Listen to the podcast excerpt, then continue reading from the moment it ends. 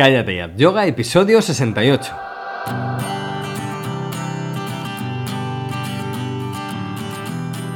Bienvenidos a Cállate ya Yoga, el podcast en el que hablamos de yoga, de la práctica, la teoría, las escuelas, los maestros, las posturas, los libros y todo lo relacionado con esta maravillosa práctica. Hablamos de yoga de manera normal, con los pies en la tierra y con sentido del humor. Hablamos de yoga, en definitiva, como si lo hiciéramos de cualquier otro tema. Soy Jorge Caballero, un practicante de yoga que también imparte clases desde hace tiempo. Hoy tenemos la segunda parte, vamos a hablar de consejos pro para profesores que empiezan. Es la segunda parte de esta serie de posts y vamos a centrarnos hoy en la actitud, disposición o forma en la que damos las clases. Como siempre, antes, recordaros el curso de yoga para gente normal que tenéis en callateatyoga.com, un curso de yoga repleto de material, más de 300 horas ya de, de vídeos, de clases, en las que, por ejemplo, esta semana, ¿qué hemos hecho? Esta semana hemos estado con el foco en lo emocional. ¿Por qué? Porque he hecho una serie de talleres presenciales, que se llamaban así, con el foco en lo emocional, que salían de unas clases, de unas rutinas que he hecho para el curso de yoga. Así que he hecho una clase más, ya es una trilogía y además he aumentado esto con una parte teórica eh, de, lo que queremos decir y dónde queremos llegar con el foco en lo emocional. Además hay un nuevo podcast del podcast premium, el podcast que es solo para alumnos, llamado Sadakas. Y ya hemos llegado al, quinto episodio. Llevamos cinco semanas ya con este podcast solo para alumnos. Ya sabéis, por 10 euros al mes tenéis acceso a toda la plataforma, como os digo, más de 300 horas de vídeos, de clases, de rutinas, de clases, de lecciones, de técnicas, de terapia, un, un montonazo de cosas. Cállate a yoga, miradlo, que, que está genial, os va a gustar. Bueno, eh, vamos con el tema del día. Venga. Eh, Fijaos que empezamos esta serie de podcasts hablando de secuenciación, en la primera parte. ¿eh? Y podríamos seguir con la planificación, pero he preferido hablar hoy, antes de, la importantísima planificación, de la actitud, la disposición eh, que tenemos para dar la, la clase. Al final el, el, orden no importa, el orden de los podcasts, ¿vale? Ya, ya veremos el tema de la planificación, eh, sino que lo importante es ir haciendo nuestros estos conceptos para, como decíamos en la primera parte, llegar a un alto nivel de excelencia en nuestras clases de yoga. Así que nada, venga, vamos con el tema de hoy. Vamos a dividir el, tema de la actitud eh, en dos. Actitud antes de la clase, muy importante, y actitud en la clase. Lo primero, como digo, sería la actitud antes de la clase. Um, esto es muy importante y es un tema un poco, o puede ser un poco controvertido. Eh, lo, he puesto al principio de la lista por un buen motivo. Um, yo no me había fijado antes en esto hasta que empecé a viajar eh, dando clases y formaciones a, otros profesores. Y noté que, que afectaba mucho algunos profesores se sentían pequeños eh, y no me refiero a, a humildad, ¿eh? o sea, humildad hay que tener por mucho que sepas, sino que eh, se sentían como, como poca cosa, ¿no?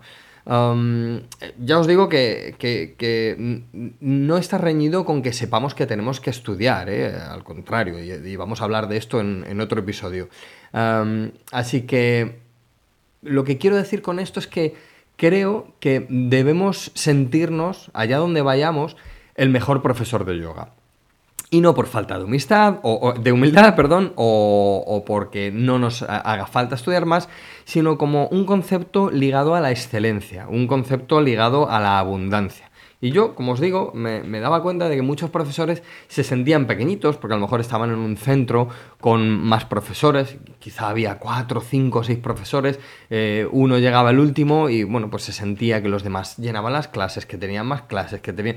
En fin, cualquier cosa que al final se reduce a cómo se siente uno con respecto a los demás profesores. Entonces yo en las formaciones les decía, todos os tenéis que sentir el mejor profesor de yoga de este centro puede ser un centro de yoga, puede ser un centro deportivo en el que hay más profesores. Esto pasaba también mucho, porque el yoga en un centro deportivo quizá eh, te ves como, como el, que, el que menos importa, ¿no? El de yoga, estás en un centro de fitness y, tú eres como el de yoga, pero creo que, mm, no creo, estoy completamente convencido y, y es la experiencia que, que mm, si, si tú y cada uno de los profesores tenéis la actitud de ser el mejor profesor, ser el mejor profesor de yoga en este caso, porque estamos hablando de yoga, te coloca en un nivel alto de, de excelencia. Ya te digo, tú sabes lo que tienes que estudiar, sabes lo que no sabes, pero tú como actitud eres el mejor profesor de yoga en ese momento y vas a dar la mejor clase de yoga en ese momento. Entonces te coloca en una posición de, humildad, pero de mm, dar lo mejor de ti y en una posición de, excelencia máxima. Eh, puede que estés oyendo esto y te parezca una tontería, porque no tengas ningún problema con esto, pero de verdad que por lo menos lo que yo conozco que es España y, a muchas ciudades a, las que he ido a dar formaciones eh, a profesores, sentía ese, ese sentirse pequeño, ese sentir que llegabas el último, ese sentir que, que no sabías tanto como los demás. Y como decía Wayne Dyer, Dyer decía, eh, no puedes estar lo suficiente enfermo para curar a alguien su enfermedad. No puedes tener suficiente escasez como para ayudar a alguien a salir de la escasez. Es al contrario. Es estando sano como puedes ayudar a los demás, es teniendo abundancia como puedes ayudar a los demás, es sintiéndote el mejor profesor de yoga eh, como puedes dar eh, la mejor clase de yoga que tú puedas dar en ese momento. Y luego te vas a casa y estudias y aprendes de tus compañeros y demás. Pero de verdad, de verdad, no os lo toméis a broma. Este es un punto muy importante. Tú eres el mejor profesor de yoga en ese momento y vas a dar la mejor clase de yoga en ese momento. No es arrogancia, es excelencia. Tenemos que dividirlo, ¿eh? Tenemos, porque hay, hay profesores muy arrogantes y no es eso, porque los arrogantes normalmente no dan la mejor clase, sino es excelencia, estar ligado a tu excelencia personal. Y luego te vas, insisto, quiero insistir una vez más en esto, y estudias y sigues aprendiendo. Bueno, segundo punto, lo vimos un poquito en el primer eh, podcast de esta serie. ¿Das clase o enseñas, eh, das clase de yoga? O enseñas yoga. esto es, igual, esto está ligado a la, excelencia, ¿no? Y, a tu premisa con qué quieres de, de, una clase. Recuerda que la excelencia profesional es algo que debes buscar por ti mismo. Eh, no está ligado a lo que te pagan o a lo que consideras que te deberían pagar o el tipo de gente que tengas en clase, porque hay gente que dice, bueno, es que no tengo a, practicantes muy avanzados, entonces no voy a dar lo, mejor de mí. El nivel de excelencia es algo que, se hace para uno mismo, ¿eh? es un asunto personal y que además tiene resultados positivos en los demás. Si lo ligamos a lo de antes, a, dar la mejor clase de yoga, o, mejor dicho, a enseñar en la mejor clase de yoga, pues al final te colocas en, un, en una actitud de muchísima excelencia y, tú fíjate, o sea, tú entras a una clase diciendo, bueno, soy el mejor, ah, humildemente, soy el mejor, vengo a, ofrecer eh, mi mejor enseñanza de yoga y claro, es que ya solo esa actitud mental te está colocando en un, en, pues, un nivel de excelencia eh, que si luego todo lo filtras hacia todo lo que tú sabes y ofreces eso que tú sabes en la clase de yoga, si lo ofreces con cariño y con amor, como vamos a ver ahora, mm, pues vas a dar la mejor clase de yoga que se ha dado en ese momento en el mundo. De verdad, de verdad, de verdad. No es, no es una broma, ¿eh? No es una broma. Esto es, es experiencial, además. Así que bueno, si das yoga y simplemente pues vas, das una clase y ya está, pues tu nivel de excelencia personal y profesional mm, será muy bajo. Si te conformas con eso, mm, ahí ya no puedo decirte nada. Cada uno se conforma con lo que quiere. lo que pasa es que, bueno, si quieres eh, alcanzar la excelencia, em, y ya no solo como profesor, sino porque tú te colocas en una actitud mental que como persona ah, te va a colocar muy, muy, muy arriba y, estás en una actitud de, de bondad, de abundancia y, de excelencia. Así que o das yoga o enseñas yoga. Creo que debemos enseñar yoga, porque para dar yoga pues damos cualquier cosa, ¿no? Mejor dejarle la clase a otro que quiera enseñar yoga con, toda su excelencia. Y bueno, luego estaría la actitud en la clase. Esto sería antes de la clase, lo que hemos hablado, y luego la actitud en la clase. Creo que es muy importante crear un buen ambiente en clase. Eh, debes ser tú por encima de todo, eh, pero intenta ser natural, amable, discreto, directo, recto, preciso. Um, creo que nuestra voz debe ser firme y cariñosa. Eh, ¿Por qué? Porque de esta manera las instrucciones llegan claras y sin carga hostil o dura. Y así los alumnos lo aplican mejor. Esto es... todos sabemos, todos los que somos profesores, sabemos de profesores que, tienen una manera dura, cruda, eh, incluso un poquito hostil, um, que bueno, lo tiñen de... Um, así la gente tiene que hacer, eh, hace lo que tiene que hacer y demás, pero realmente no funciona. O sea, esto a la larga, y yo muchos años viéndolo, a la larga no funciona. A la larga los, mejores profesores son los que pueden ser tan rectos, precisos y firmes como el que más, pero tan cariñoso, amable y, amoroso como el que más. Si, mezclas esto, evidentemente con tu manera de ser, porque hay gente luego más, más seria o menos seria, esto no, no pasa nada, no tiene nada que ver, pero mm, creo que tenemos que quitarle hostilidad, crudeza, dureza a, nuestras clases. Y ya vas a ver, además vas a ver cómo la gente eh, va mejor, lo aplica mejor, van además con ganas a clase y con ganas de, aprender y, de seguir mejorando. luego, bueno, es muy importante eh, otro punto, em, escúchate. Eh, esto es muy, muy importante. Tenemos que observar cómo cala a nivel mecánico y energético lo que decimos en la clase tenemos que mejorar la estructura de nuestras clases. Mejor frases más cortas, concisas y con más carga informativa. Y podemos dejar reposar. Tú das una frase corta, concisa, con carga informativa y dejas un momento para reposar. Y yo lo digo y, no paro de hablar en mis clases, pero debemos escucharnos y observar, por mucho o por poco que hablemos en la clase, debemos observar cómo cala eso a nivel mecánico primero en los alumnos, si están haciendo lo que les estamos pidiendo, y luego cómo cala a nivel energético. ¿Cómo hacemos esto? Dando muchas clases y viendo y viendo, porque al final, y fíjate, esto está muy ligado al das yoga o enseñas yoga. Si tú das yoga, da igual, tú llevas un guioncito, unas posturas, las das, ya está, te vas a tu casa, la gente va a salir bien, estupendo. Claro, ¿cómo no vas a salir bien? Si están haciendo yoga, pues por, por un poco bien que lo hagan, van a salir bien. Pero claro, si tú lo que quieres es enseñar yoga, tú tienes que pasar, y, no digo unos años, sino siempre tienes que tener un ojo viendo a ver cómo cala en, la gente que tienes en la clase, cómo cala tu manera de hablar, tu manera de dar instrucciones, cómo cala a nivel mecánico, es decir, están haciéndolo sea, ya más allá de que estén comprendiendo o no comprendiendo lo que tú les estés diciendo. Hombre, si no lo comprenden, tienes que elegir mejor las palabras. Pero si tú dices algo y lo entienden y lo comprenden, pero lo están aplicando a nivel mecánico y luego, ¿cómo están a nivel energético? Porque claro, pues eso, si lo que decíamos antes, si, empleamos palabras crudas, duras, etcétera, etcétera, a nivel mecánico lo van a hacer, y esto lo he visto en, miles de clases de yoga y en, decenas de profesores, crudeza, la mecánica la tienen.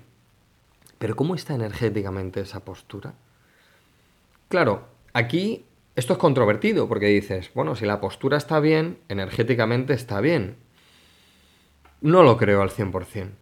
Creo que podemos estar bien a nivel mecánico, pero si internamente no estamos, es como si tienes un coche que está precioso, está muy bonito, está muy bien pintado, incluso la tapicería está perfecta, pero no tiene gasolina, no sirve para nada. Entonces tú dices, ostras, esto está bien, esto está... Claro, el coche dice, oye, el coche funciona, el coche está bien, pero le falta la gasolina. Y la gasolina se consigue transmitiendo eso que a nivel mecánico vaya a estar bien y a nivel energético también está bien. Esto es difícil, pero si queremos enseñar yoga y no solo dar clases de yoga, tenemos que tener un ojo en esto. Así que escúchate, observa cómo cala a nivel mecánico, cómo cala a nivel, a nivel energético y mejora la estructura de tus frases según lo que veas que va pasando en la clase.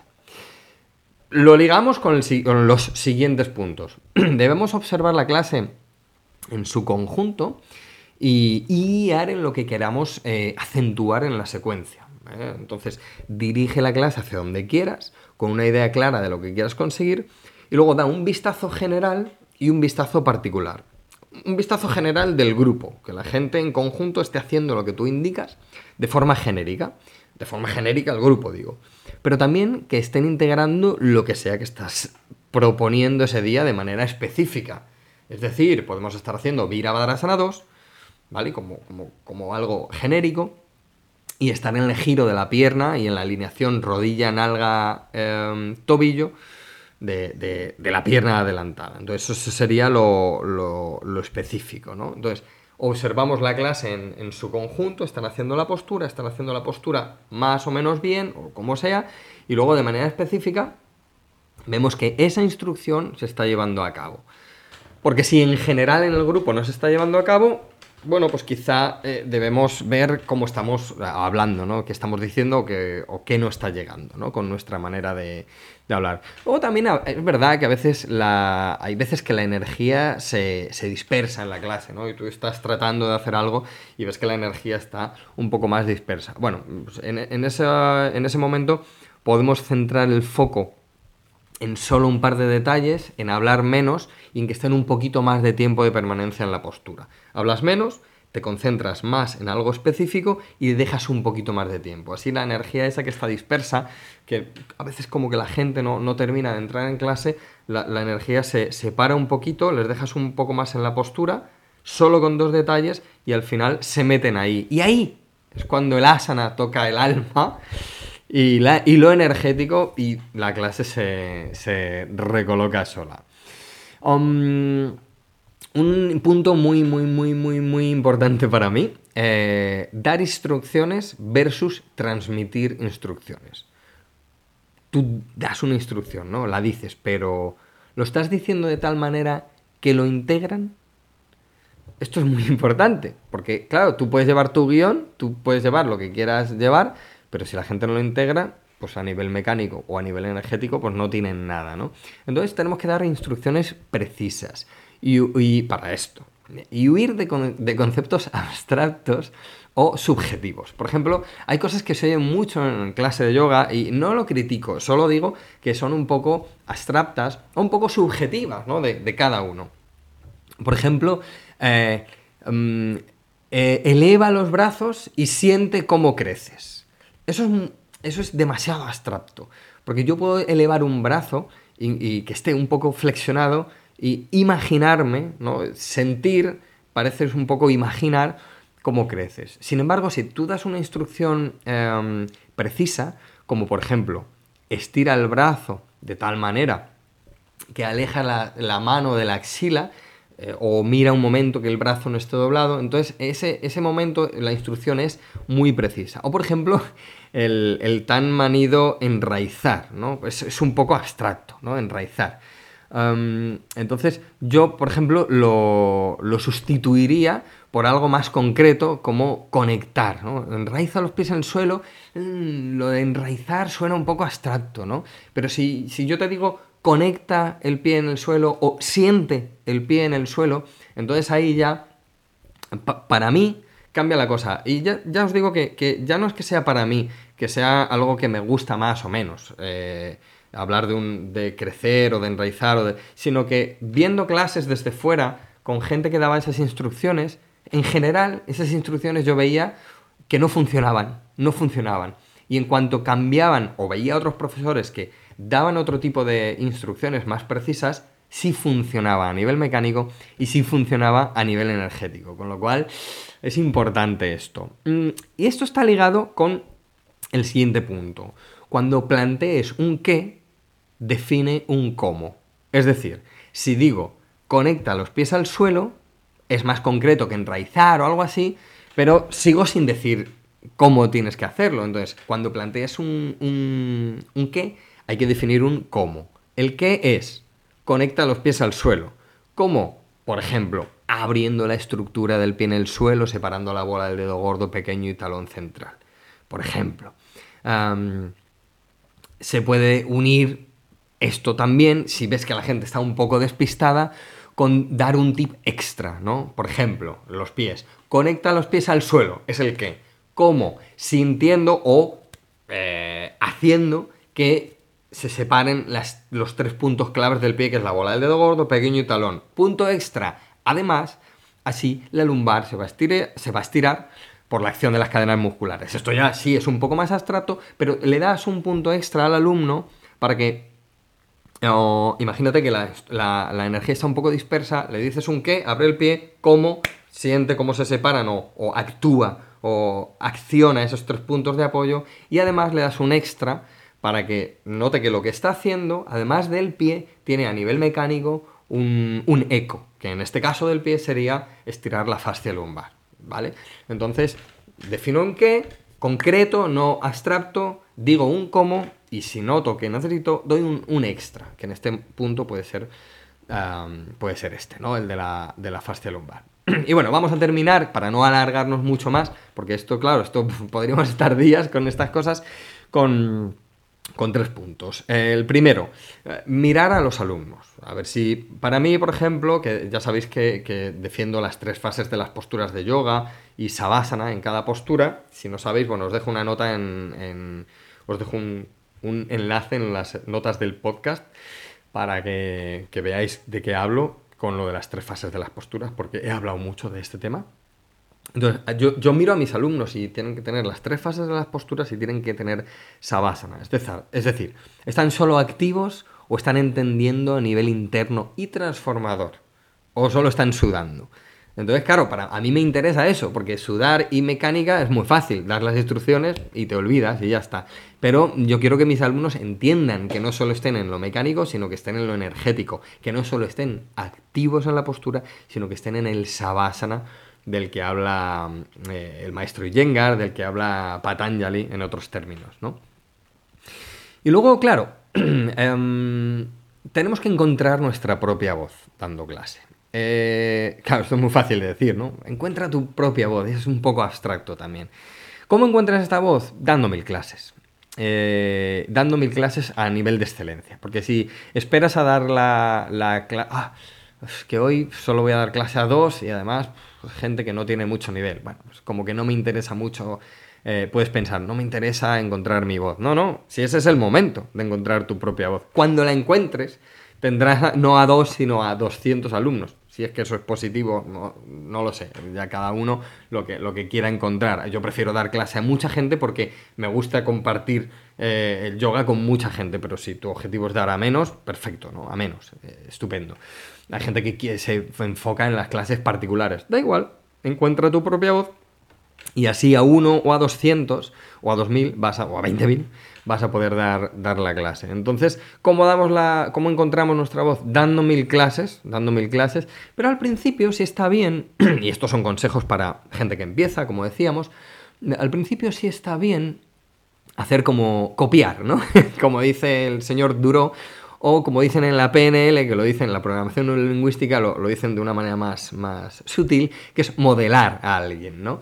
Entonces, yo, yo, vamos, yo he copiado a mi profesor o a mis profesores siempre. Eh, de hecho, había gente que se me acercaba y me decía, ¿tú, tú eres alumno de, de, tal? Claro, sí, sí. Para mí es un orgullo que, que noten, ¿no? Que, que, hablo como mi profesor. Y a medida que modelas o copias a, a alguien que, que realmente tiene resultados, como en este caso mi profesor o mis profesores, porque luego he tenido más y he ido copiando, modelando a, otros también, pero a medida que, vas modelando y vas dando esas mil clases, bueno, cuando digo mil, puedo decir cien mil, vas encontrando tu propia voz. ¿Cómo? Con los puntos anteriores, viendo cómo afectan tus frases a la mecánica y la energética de los alumnos, viendo cómo los datos precisos que das, enraizar o sentir, o conectar o lo que sea van calando en la gente. Entonces, si tú estás en ese nivel de excelencia que decíamos, fíjate cómo está todo conectado. Premisa, nivel de excelencia. Último, encontrar mi voz. ¿Qué hay por el camino? Desde ese nivel de excelencia, ir viendo a cada clase cómo voy, cómo va la gente y cómo voy yo con, como profesor. Porque cómo voy yo como profesor me lo está diciendo la gente. Claro, si tú dices, estos no avanzan, no avanzan, no avanzan, ¿el fallo de quién es? Pues del profesor. Pero si tú estás comprometido con ese nivel de excelencia, siendo el mejor profesor de yoga, en ese momento dando la mejor clase de yoga, en ese momento que se está dando en el mundo, que decíamos al principio, tú estás en la clase y estás analizando. Esto, dicho así, a cachitos y por puntos, puede parecer una cosa muy robótica, pero al final esto es una cosa natural. Y es una premisa, eh, como digo, esto, es una premisa, es entrar a clase con una actitud de excelencia, con una actitud de análisis, de estar viendo cómo vas tú con la clase, cómo va la clase con respecto a ti y cómo vais conectando y cómo se va transformando todas las cosas que, ahí van sucediendo. Y, eso es encontrar la propia voz.